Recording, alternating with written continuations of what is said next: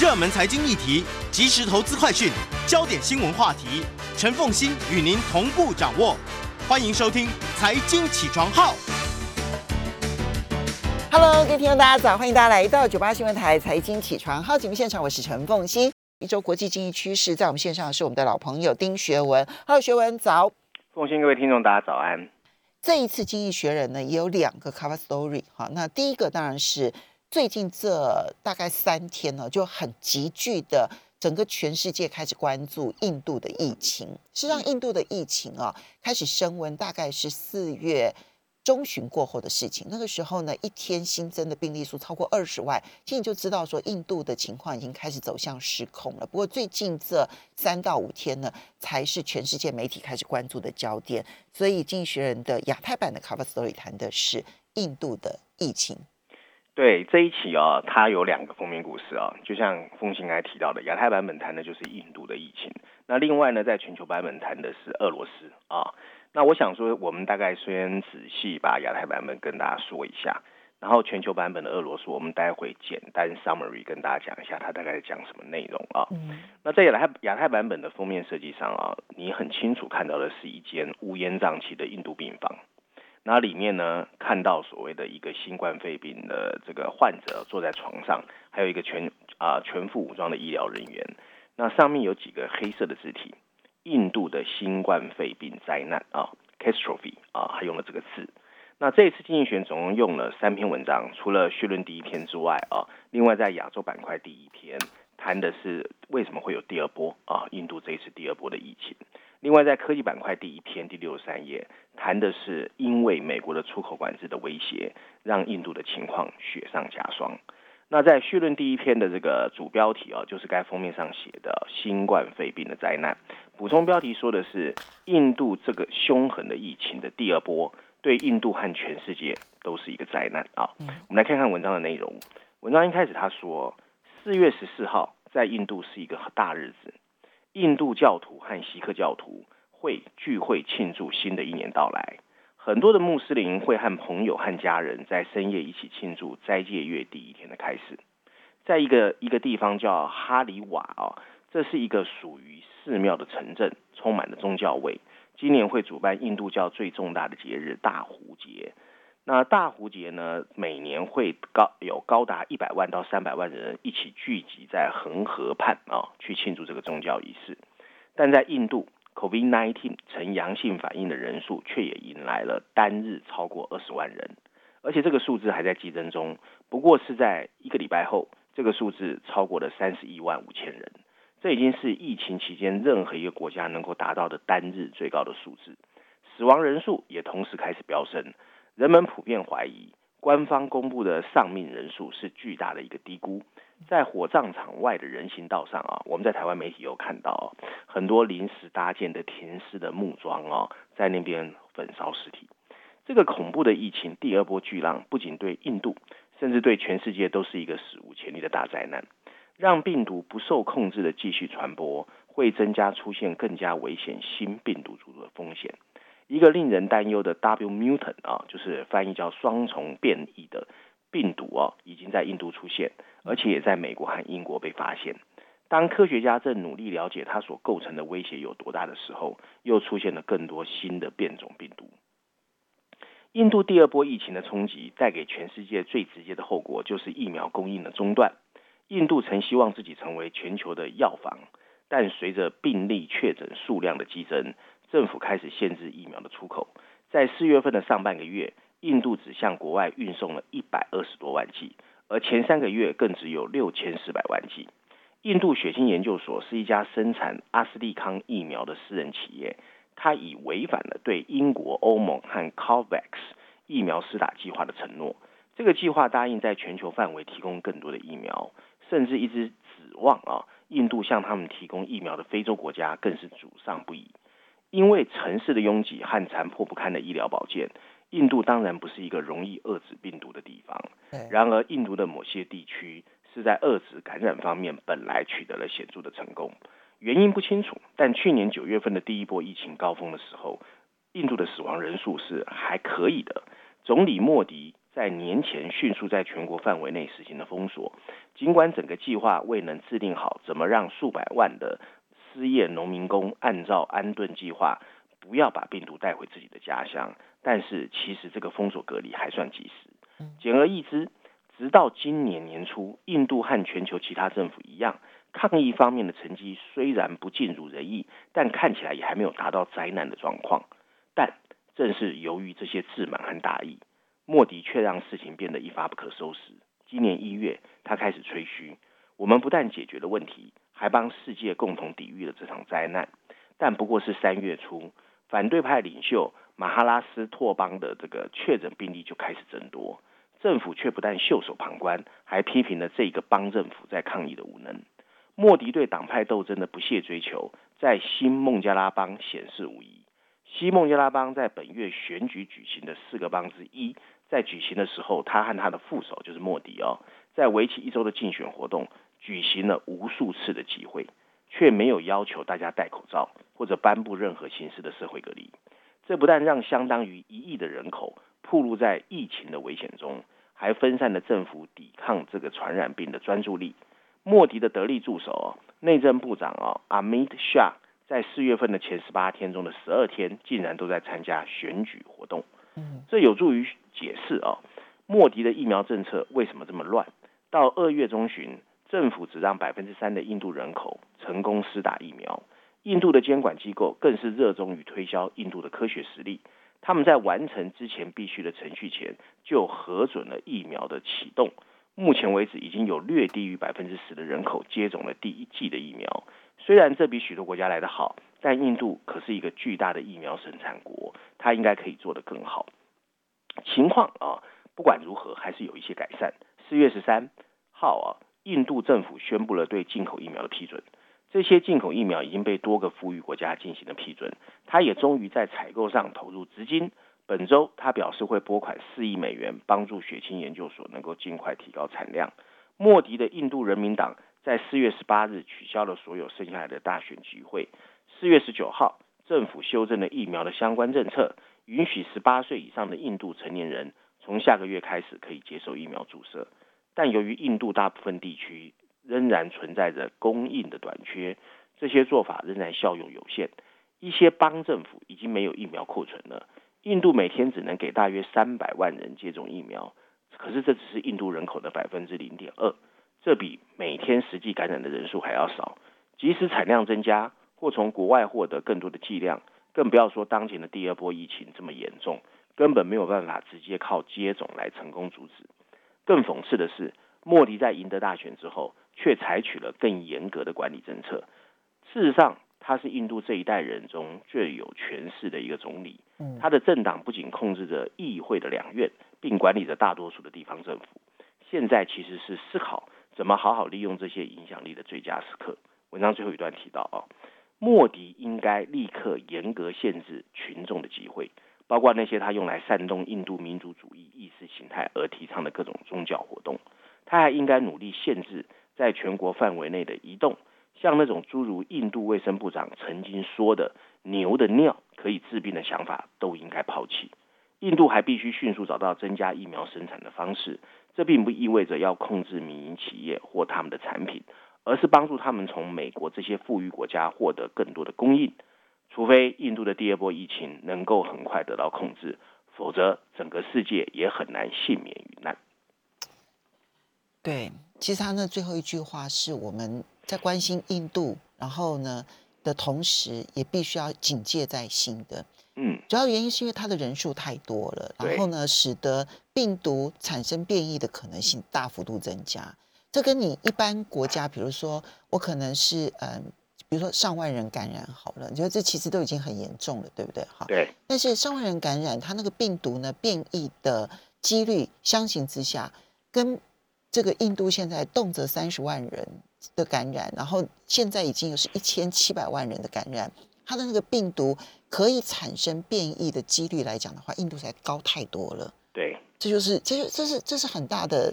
压力也对全世界来讲都是很大的压力耶。嗯，不过你看到他评评论说为什么印度这一波疫情这么严重，你就知道说他们的他们的政治真的糟透了。他们可以在一个邦，然后疫情升高的时候，然后因为那个邦的执政者跟我不同政党，所以中央想到的不是说我怎么去援助这一个邦，中央想到的是去批评这个邦。对啊，这个很荒谬嘛，对不对？没错。然后你已经知道疫情很严重了，然后你还不断的在举行造势活动、选举的造势活动，就是把选举放在人命之前。所以这算了，这希望。希望能够很快的让印度能够脱离这一波苦海，因为这不只是印度的人命问题，这也是全世界的问题了哈。对啦，还是希望天佑印度。对，好，接下来我们再来看你呃，你说这个呃，在这个另外的全球版是谈俄罗斯，那当然谈的是俄罗斯跟乌克兰的情况了。对对对，虽然说这个议题感觉离我们还是有点远哦，但是经济学把它放在全球版本，我就还是跟大家简单说一下哦。它的这个封面设计呢，你会看到在米色的封底前面哦，经济学用蓝白、蓝红白哦相对应的这种俄罗斯的国旗颜色来象征铁幕，然后铁幕前面呢，你会看到有几根啊有刺的铁丝网，它呼应的是铁幕后面的普京以及反对派领袖瓦纳瓦尔尼啊瓦尔尼。然后封面下方呢还有三辆哦，其实如果有研究俄罗斯呃军事配备的人就知道，它是它的一个所谓明星装备，叫 T14 啊阿玛塔主战坦克。那上面有一排黑色字体，普京的下一步动作。那经济学人还是用了四篇文章哦，在讲这一个议题哦。那 briefing 这边就有两篇哦，在十五页、十七页。那另外财经板块啊，第一篇第五十六页，还有在谈说全世界习惯哦对俄罗斯采取经济制裁，但这个制裁的效果看起来越来越差哦。那这一次呢啊，经济学在这一个议题里面，主要在说普京到底下一步会怎么 move 啊，next move。他的反对阵营的对手啊，大家都知道啊，Alexei 啊 n a n y 啊，已经被判入狱。并且最近因为绝食面临着死亡的危险。另外，俄罗斯的生活水平不停在下滑，这让很多支持普京的人数呢也在同步下滑。那瓦尼呢生活的视频哦，就是在监狱里面的视频也曝露了，大家看到了普京的腐败，甚至里面还有普京否认拥有的华丽的宫殿，这让一般的这个老百姓哦共鸣越来越大。那为了分散公众的注意力，并激发爱国的选民。普京再一次威吓到俄罗斯的邻居，就是乌克兰。最近几周，他在乌克兰接壤的边境聚集了十多万的俄罗斯军队。然后在四月二十二号，俄罗斯的这个国防部长突然宣布他们要撤军。那当然不知道现在撤军完之后还会不会有后续的动作啊？同样不清楚的还有这种大规模的展示到底只是一个秀，还是想要威吓乌克兰做出更多的让步？美国总统拜登正面临一个 test，一个考验。美国和他的盟国必须找到办法阻止普京对外的侵略行动，以及在俄罗斯国内的这种高压专制。这不是一个容易的事情，因为俄罗斯已经在国内建立了一个封闭、停滞，甚至不寻常去抵抗制裁的经济体。好，那我们这一段快进广告。他的结论是，他结论说，幸运的是，拜登跟川普不一样，拜登应该没有太多对克里姆林宫的幻想，所以拜登会对于普京采取更强硬的这些措施。希望，而能不能够解决问题，嗯，现在也不能够确定，是的，对不对？好，好，这个，所以呢，嗯，从经济学人的这两个封面专题，这是国际地缘政治上面呢，现在最受瞩目的两件事情，一个是俄罗斯跟乌克兰，当俄罗斯可是为了他自己内部的情况而对外展现那个强势的那个态度，另外一个就是印度的情势。我们稍微休息一下，等一下回来呢，学文要为大家选读的是《伦敦金融时报》的一篇社论，休息一下，马上回来。欢迎大家回到九八新闻台财经起床号节目现场，我是陈凤欣，在我们线上是我们的老朋友丁学文，也非常欢迎 YouTube 的朋友们一起来收看直播，可以看到学文为大家准备的相关文章的图片啊。那么接下来呢，学文要为大家选读的是《伦敦金融时报》的社论啊，要特别去谈英国的银行改革。伦敦是全世界非常重要的金融重镇啊，那么这一波的英国的银行改革是怎么一回事？对啊，这一篇这个《伦敦金融时报》的全球社论呢，确实就是针对伦敦这一个所谓全球金融中心最近一些改革的松懈啊，提出了呼吁。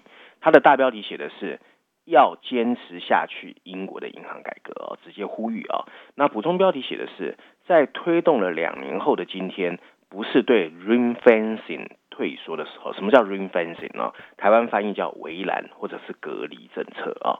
那我们来看看文章的内容。文章内容一开始就说，围栏政策、组织架构、而不是英国的脱欧，最近引起了英国银行机构最大的动荡和成本的损失。起码银行自己是这么认为的啊，就是银行开始反反就是反抗这样的一个改革。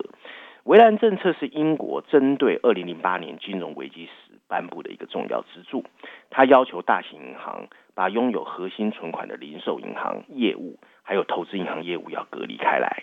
尽管只有在二零一九年才开始正式的落实围栏政策，但政府仍然对它的效益进行审查。现在来看哦，好像有点为时过早。由一个所谓的呃标准保险公司的前 CEO 叫 Keith Skaten 啊领导的审查委员会，本周发出了征集证据的呼吁。Skate 啊在《金融时报》文章中强调，董事会最终会向英国政府提出建议，并把这些收集来的证据作为依据。他几乎说不出别的论点，但这并不能阻止以错误的前提推动这个政策的风险。有理由强调。这个重大的政策能不能起作用，或是不是会引起意想不到的后果？此外，二零一三年有关围栏的立法规定是在两年之内啊必须执行啊审查。然而，在二十七个月之后的今天，仍然缺乏支持或反对围栏政策的具体证据。那些迫切需要改革的系统负担者该落在那些才最近改变的系统上，而这是需要付出巨大成本的。有强烈的理由相信会有进一步的动荡。随着脱欧落幕以及金融危机记忆的减弱，整个评估哦看起来有放松的一个氛围。审查委员会和财政部越来越记得没有围栏政策的好处，而不再是没有围栏政策的风险。这个规定适用于拥有超过两百五十亿英镑的存户和小型企业存款的贷放机构。除了更严格的资本和流动性的要求之外，也要求可转换为权益的债务限制。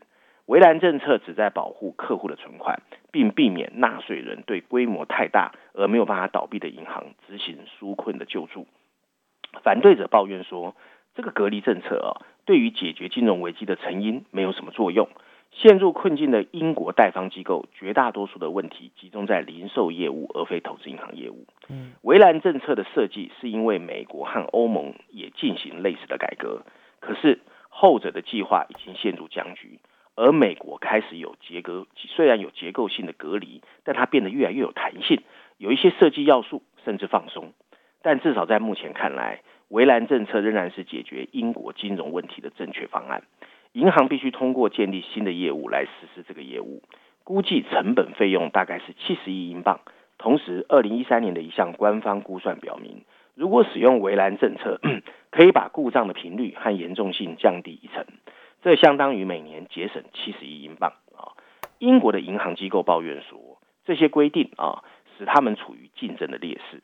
外国的贷款机构则认为。围栏政策是他们离开英国的原因之一。嗯，Goldman Sachs 的零售银行在接近两百五十亿英镑的门槛时就不再接受存款，而比较小的放款机构也抱怨，他们抱怨较大的竞争对手因为没有办法把存款部署在其他业务，纷纷进入了抵押贷款和消费者信贷，这迫使他们承担了比较大的风险，尽管这可以为客户带来最高的收益。文章最后提到，减少风险还有增加竞争。本来就是金融危机后推动围栏政策的主要目标，这应该作为审查的重点，而不应该让华尔街巨头成功游说英国政府为了增加存款作为投资银行业务融资规则的放松，这才是围栏政策真正想落实的责任。这一次审查的一个重大还没有经测试的问题就是，英国是不是有机会阻止未来无止境的纾困？此外，与二零零八年相比，围栏政策和其他危机后的新措施。能不能降低我们随时都在处理金融问题的可能性？或者我们把它称之为防火墙政策？嗯，在台湾其实金融机构哈，就我们现在金控公司成立了之后，但是不同的金融组织，它彼此之间相互在资金往来上面，其实都有严格的管控，就是防火墙措施。其实这是二零零八年金融海啸的时候，全世界得到的一个重大的教训。因为美国大概在一九八零、一九九零年代开始推动，就是松绑这个各个不同银行之间的防火墙。那这件事情其实有影响到台湾，后来后来可以成立金控公司。但那个防火墙一旦没有了之后，又那那这个这消费者的这个存款，一般的存款，可能在投资拿到去投资银行做什么样子的用途，彼此之间相互牵扯的结果，它就会影响一般那种最追求稳定的存款大户的权益。所以要设置防火墙，这个是二零零八年金融海啸之后很重要的一个发展。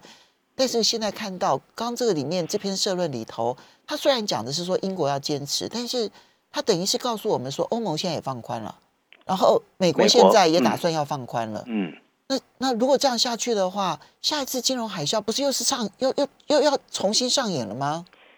其实，奉信，我不知道你同不同意哦。现在金融市场本来就是看起来很可怕。我我同意啊。没有，因为啊，现在很特别啊，就是疫情一直没有。挥之不去啊！可是金融市场人人黑皮，嗯，然后你看哦，金融市场这个成交量上涨，政府也黑皮哦，对，所以里面其实最重要有两句话，就是随着脱欧总算落定，随着这个所谓的啊金融市场离我们这个风险的这个记忆越来越远，政府其实都在往正面走，对，哎，这所谓正面就是自以为正面，嗯。嗯，好，这些都是提供给大家参考。那这让我们知道说，原来现在整个西方社会对于银行管控的那一个动态，其实是又走向了放松，好像反正就是已经忘掉了前前面的疮疤了哈。嗯，好，接着我们来，呃，你这边特别挑了这一个《经济学人》的序论第四篇要去谈 spec。对，这一篇刚好可以呼应我们刚才前面讲，就是金融市场的荒谬。我们之前当然，呃，不断的介绍 spec 啊，它有它正面的地方。但是现在的疯狂也确实让大家担忧的不得了。对我，我觉得经济学蛮负责任的。这一次乌鸦，我要给他肯定哦。这篇文章很乌鸦，但是他直接把 spec 给戳破。他觉得 spec 是有很大的泡沫的，而且文章写的很直白哦。他放在序论第四篇第九页，他的大标题直接就是写一个充满利益的疯狂啊。他用 frenzy 啊这个词，还不是 crazy，是 frenzy。然后补充标题写的是让我们看清楚 spec 的奇观。理智是怎么从财务荒谬中被夺走的啊？那文章一开始哦，他就写的很直白，他说：现在呢，金融市场对全球投资者的一个要求就是，你不要有任何怀疑，把钱砸进去就对了。我们回头看看 GameStop 啊，这家不但规模小，而且鲜为人知的零售商，在今年开春竟然被卷入了网上交易的热潮中，即使到了现在，它的市值还高达一百一十亿美元。另外，数位漫画竟然可以通过网络货币，就用数百万美元的价格卖出去。狗狗币，还有 的价值已经超过了将近五百亿美元。还有所谓的什么加密货币啦、迷因股票。什么叫迷因股票 m e m e r m e m e r 这个字来自于哦，只要是网民喜欢股票，都叫迷因股票。甚至有 NFT 在艺术市场出现。每个新的金融方式都以前所未有、属于自己的术语和一些荒诞味道的方式在金融市场出现。现在，许多的投资者开始把 SPAC 特殊目的收购公司也放到荒诞的 list 之中。他们是一种超绕过繁琐的 IPO 程序的另外一种新的 IPO 方式。这个交易市场现在非常火热，在今年一到四月，通过 SPAC。就已经成功募集了超过一千亿美元，他们中的许多现在还在找可以并购的项目，在全世界。目前为止，大概有八十四家公司宣布他们会通过 SPAC 的操作，在二零二一年就 IPO，而使用传统 IPO 的公司只有一百二十三家。SPAC 发展趋势哦是一个巨大的试验，它采用了不同的方式，把企把企业成功推上市，这也是对所涉及被并购企业的一个考验。他们中的大部分啊，要么隐藏在初级市场多年，要么就是新创的公司，以至于他们很多根本就只是一个概念性的企业。那么，SPAC 热潮到底有多疯狂啊？我们乍一看哦，它真的很热。尽管一些企业过去以这种方式成功上市，但它的业绩一直不好，而这种繁荣却还在进行。监管机构也开始抱怨，整个过程存在被操作的空间。推动 SPAC 的企业高管经常为自己拿下了很多的股权，而对于投入更多现金的外部投资者来言却是不利的，因为他们往往会做出虚幻的承诺，最后却没有办法实现。经济学人啊，刚好对一组五十家最近成功而可是看起来又悬而未决的 SPAC 企业进行了预测。就经济学人发现，大概有百分之五十的企业到现在还是亏损的。如今这五十家企业只创造了大概十亿美元的年度营业总额，可是他们曾经在所谓的招股书上面承诺，到二零二三年要募到大概一百五十亿美元的营收。那一大堆的想象空间就这样不见了。二零二零年有八家电动车公司用 SPAC 的方式成功 IPO，其中五家有望在不到五年的时间内，从完全没有收入，他们说要赚到一百亿美元。即使是历史上最成功的企业 Google 也没有实现这个目标，Google 花了八年才达到一百亿美元。然而，尽管总体数字看来疯狂，但比较令人欣慰的是，SPAC 的热潮越来越饱受挑剔。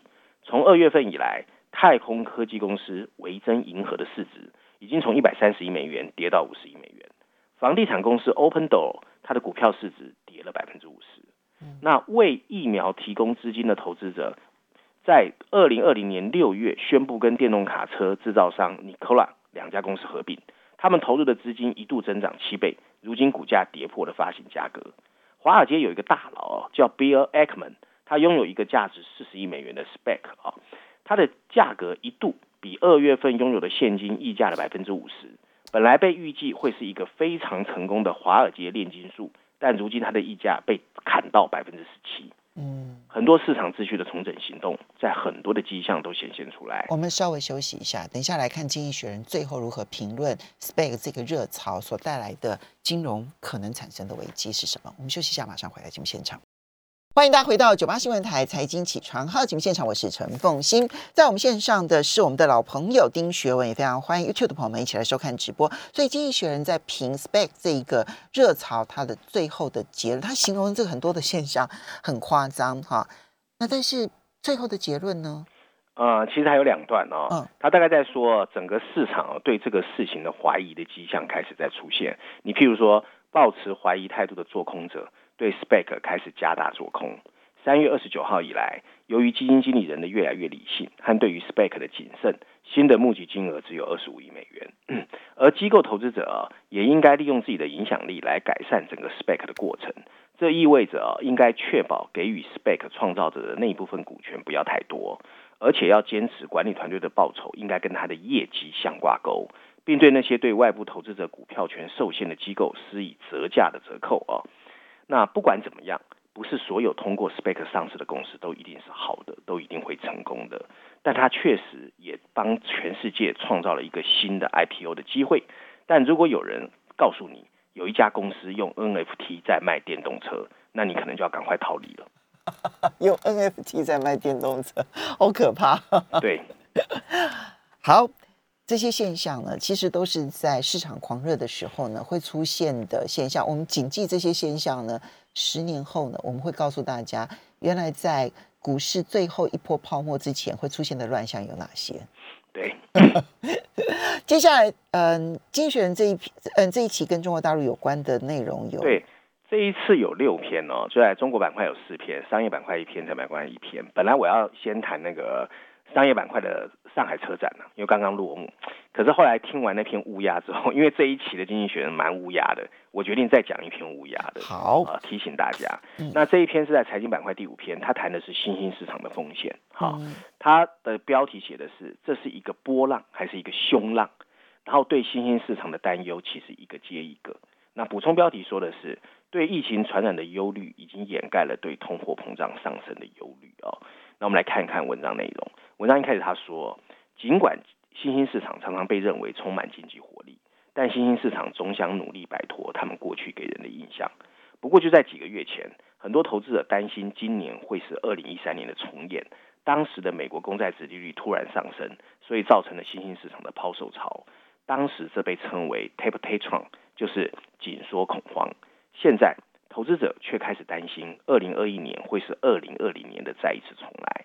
因为第二波的疫情威胁开始席卷巴西、印度这些新兴市场。为了摸清楚这些担忧的真实状况，分析人员啊，全世界的都在忙着研究从通货膨胀到病毒感染率的各种方方面面，并努力找出抗疫最糟糕的国家清单。他们一直在找所谓的 fragile five 哦，最脆弱的五个国家。嗯因为当时八年前有五个国家在经济表现突然崩溃，就是巴西、印度、印尼、南非和土耳其啊。值得注意的是，很奇怪，当时喊出 fragile five 的 Morgan Stanley 的分析家叫 James Low，这一次却是拼命看多新兴市场。他公开告诉他的客户，你要大力买进新兴市场的债券。我们要怎么解释他这次面对灾难的意外镇定？毕竟这个所谓的疫情的灾难，目前为止难以回避。印度的第二波疫情令人恐惧，但印度并非最糟糕的国家。阿根廷、巴西、智利、哥伦比亚和土耳其的确诊病例，如果按每一百万人的感染人数来看，比印度还高。尤其在过去两周，J.P. Morgan 上周也下调了对印度和巴西的经济增长，此前甚至下调了对菲律宾和中欧大部分地区的经济预期。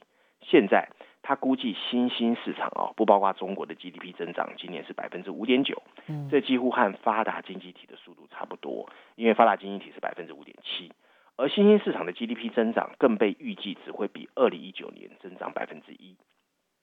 但即使 COVID-19 的疫情很可能重演，紧缩的恐慌却没有发生。尽管全球最大繁荣的经济体美国市场的就业、住房、制造业和零售销售数据都很强劲，但十年期美国公债殖利率却没有飙升，甚至回落到了百分之一点六以下。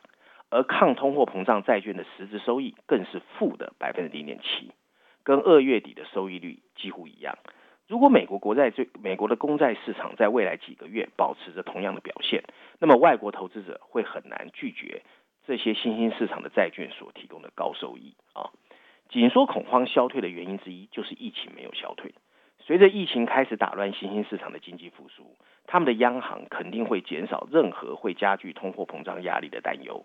Morgan Stanley 就认为，巴西、俄罗斯和墨西哥这些国家的中央银行不大可能像现在市场预期的提高利率。复苏的延迟对新兴市场极为不利，但对他们的政府不一定不利。所以，Morgan Stanley 这个分析师 James Low 就表示，当增长放慢，而且央行呈现鸽派言论的时候，就是现在了。债券反而会表现比较好。文章最后一段提到，尽管如此，他也承认这种观点有两个潜在的风险，一个是万一美国公债殖利率比预期更快攀升怎么办？另一个风险是大型经济体的复苏迟缓会让事情变得更糟，这会使投资者开始感到恐惧，并增加对幸福政府 credit 的担忧。在这种情况下，即使没有通货膨胀，当地债券的价格也会下跌，殖利率也会上升。